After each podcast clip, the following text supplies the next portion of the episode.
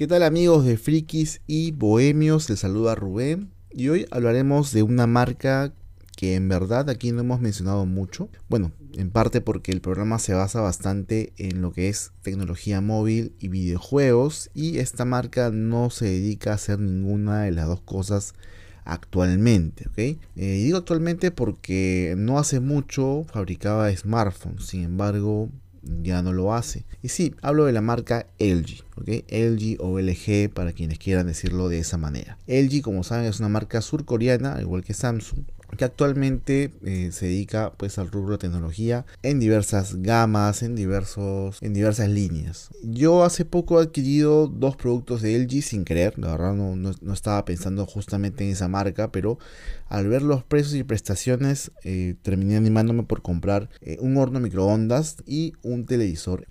hace ya más de un año me compré otro televisor LG, un NanoCell, del cual por ahí he mencionado algo en algún episodio. Un televisor de gama mm, baja media, que en realidad lo quería básicamente para tenerlo en la sala y poder ver ahí televisión, una que otra película, partidos de fútbol, etcétera. Ahora me he comprado un televisor un poquito más avanzado, me he comprado un, televisor OLED, es mi primera OLED, ok, que se trata del modelo LG C2. ok, LG C2, del cual voy a hacer un review, eh, lo prometo más adelante. Y también, como dije, aquí un horno microondas Digital Inverter. Es el, el digamos, el, el, nombre comercial del modelo, porque el modelo en realidad es un poquito más complejo el nombre, ¿no? Y no, no voy a decirlo aquí. Eh, y tampoco voy a hacer un review de eso, porque la verdad es que yo de, de hornos microondas no sé prácticamente nada, ¿ok? Solamente sé que calienta, si calienta bien, si no calienta bien, si calienta parejo o no calienta parejo. Y lo único que puedo decir de este horno microondas LG son dos cosas. Primero, que me encanta su diseño, la verdad es súper minimalista. Eh, me, encanta también que sea eh, un horno pequeño y a la vez espacioso. Y me gusta mucho también su ahorro de energía, pues que no está todas las luces prendidas todo el tiempo. Eh, digamos, como otros hornos que he visto que todo, está prendida las luces todo el tiempo, los LEDs, ¿no? En este caso no es así. Este horno sabe, como es smart, digamos, teóricamente al menos, entonces me imagino que tendrá algún tipo de sistema que le dice que cuando está pues sin usar, pues simplemente se apague completamente y pues no vamos a dar absolutamente ningún rastro de vida, por así decirlo, hasta que empecemos a usarlo. Y bueno, sí calienta parejo. La verdad que sí calienta parejo.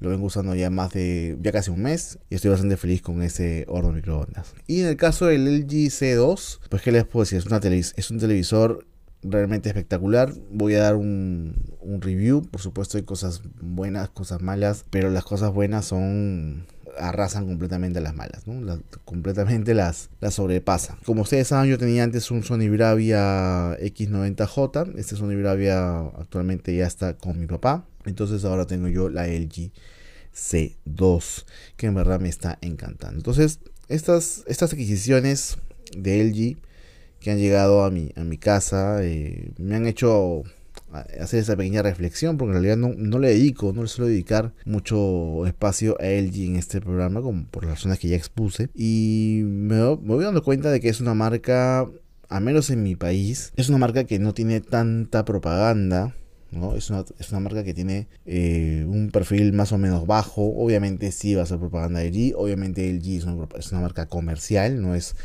no es otra, no es una marca, digamos, poco conocida, es una marca que tiene acá mucho tiempo, antes se llamaba Goldstar, y la verdad es que lo que hace, lo hace muy bien, ¿ok? Lo que hace, los, yo vengo, usando equipos de LG desde hace un tiempo, por ahí siempre alguno eh, de mis televisores era LG, por ahí siempre eh, tenía algo de LG. Por ejemplo, antes de, este, de tener esos equipos, como dije, tenía un televisor y antes ese televisor tenía un equipo de sonido LG que sonaba o que suena muy bien, hasta ahora sigue funcionando muy bien.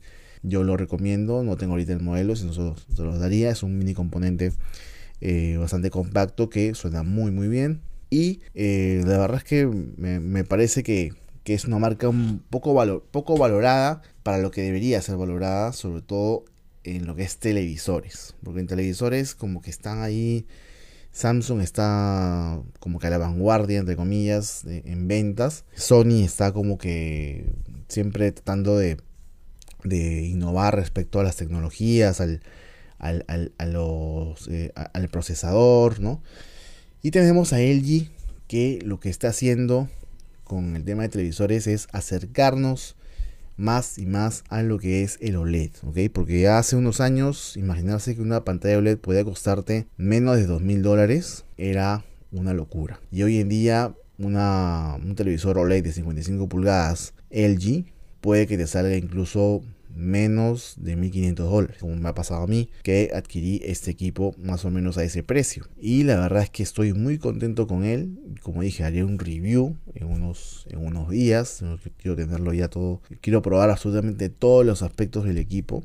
Lo que, los que vengo probando hasta ahora están de lo más geniales. Y bueno, me da la sensación de que LG es una empresa que eh, se está rehaciendo poco a poco en las líneas donde siempre ha tenido, ha tenido notoriedad, ¿no? Sobre todo, como dije, en televisores. Como ustedes saben, en celulares, LG lamentablemente fracasó, ¿no? Fracasó, dejó de vender celulares, tuvo muchos proyectos eh, que se quedaron a medias, pantallas, eh, bueno, LG sigue haciendo pantallas para celulares, por cierto, eso sí, no ha dejado de hacer pero ya estaba por ejemplo a punto de lanzar algunos plegables, ¿no? unos plegables que seguramente iba a poner en jaque a lo que venía haciendo Samsung. Para suerte de Samsung no sacaron los plegables. Antes de ello ya habían cerrado su departamento de ventas de teléfonos móviles o de fabricación de teléfonos móviles, mejor dicho. Eh, ¿Por qué lo hicieron? Pues obviamente porque no vendían, obviamente porque se tomaron malas decisiones a partir de, teléfonos que no tuvieron ningún tipo de, de sentido, ¿no?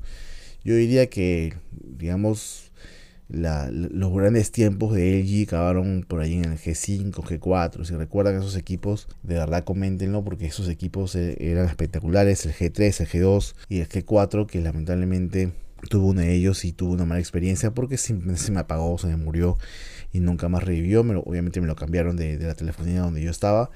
Pero igual eh, ese tipo de cosas pasaron, le pasó a muchos móviles pero si hablamos propiamente de características, de, cámaras, de, rendimiento, eran equipos realmente espectaculares.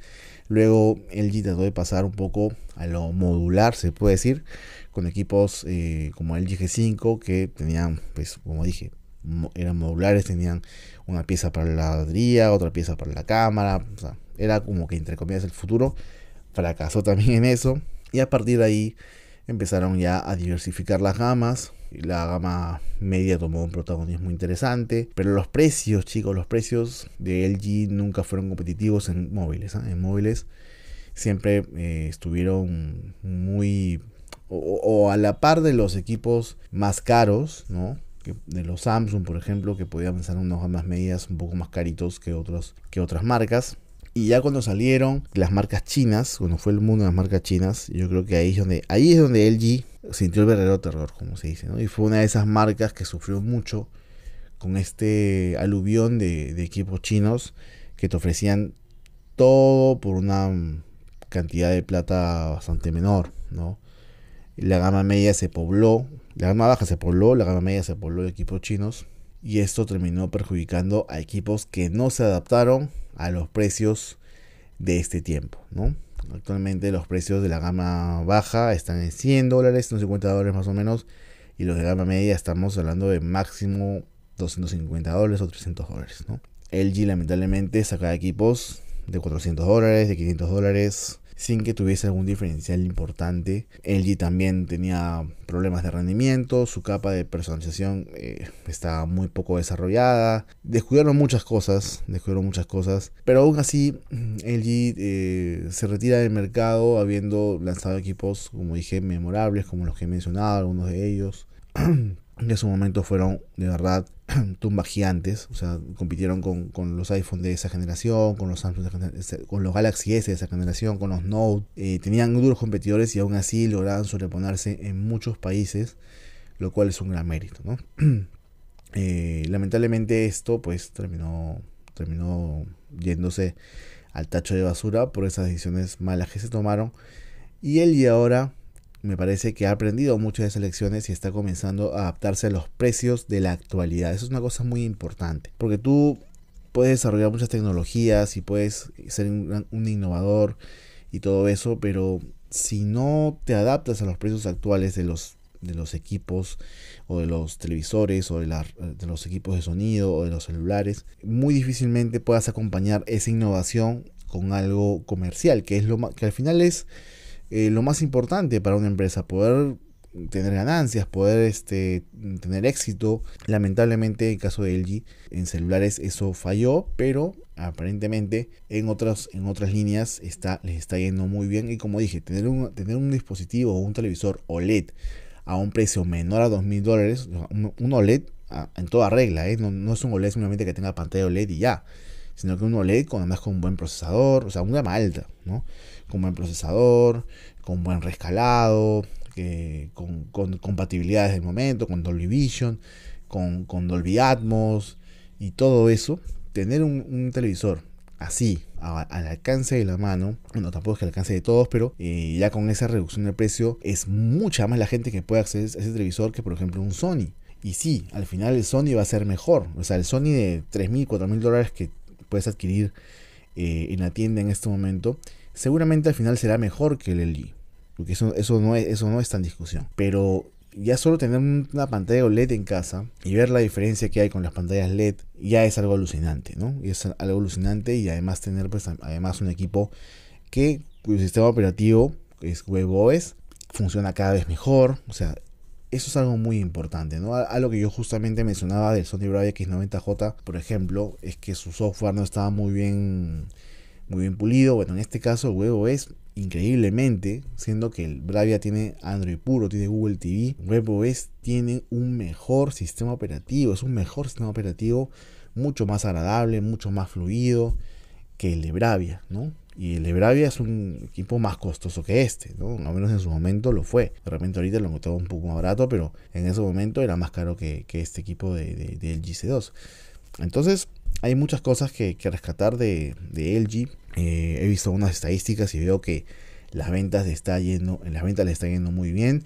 También he visto que tienen barras de sonido, que tienen este, que tienen eh, home theater. He visto ahí varias cosas interesantes. Voy a ver si por ahí me consigo algo, algo de, de, LG, una barra, algo para probarla para, para, para ustedes, ¿no? Para darles el review el unboxing o lo que sea conveniente en ese momento, ya que lamentablemente con Sony no me ha ido bien en cuanto al home theater, tristemente este vino fallado, vino con fallas y eh, no me va a quedar otra que reclamar la devolución de mi dinero, no, hay, de otra, lamentablemente no me han podido solucionar el problema. Así que no descarto de repente con ese dinero que me vuelvan, ojalá que, ojalá que me lo vuelvan también, eh, comprarme otro equipo a, una otra barra, una LG a lo mejor, eh, he visto una LG que es tiene una barra pequeñita. No sé si ustedes. Yo lo pasé por el grupo de, Telegram. al cual los invito, por cierto, los invito a todos a que se junten ahí, a que, a que, ingresen a ese grupo que es donde está la gente ahí muy, muy, muy activa, muy atenta a lo que publicamos nosotros.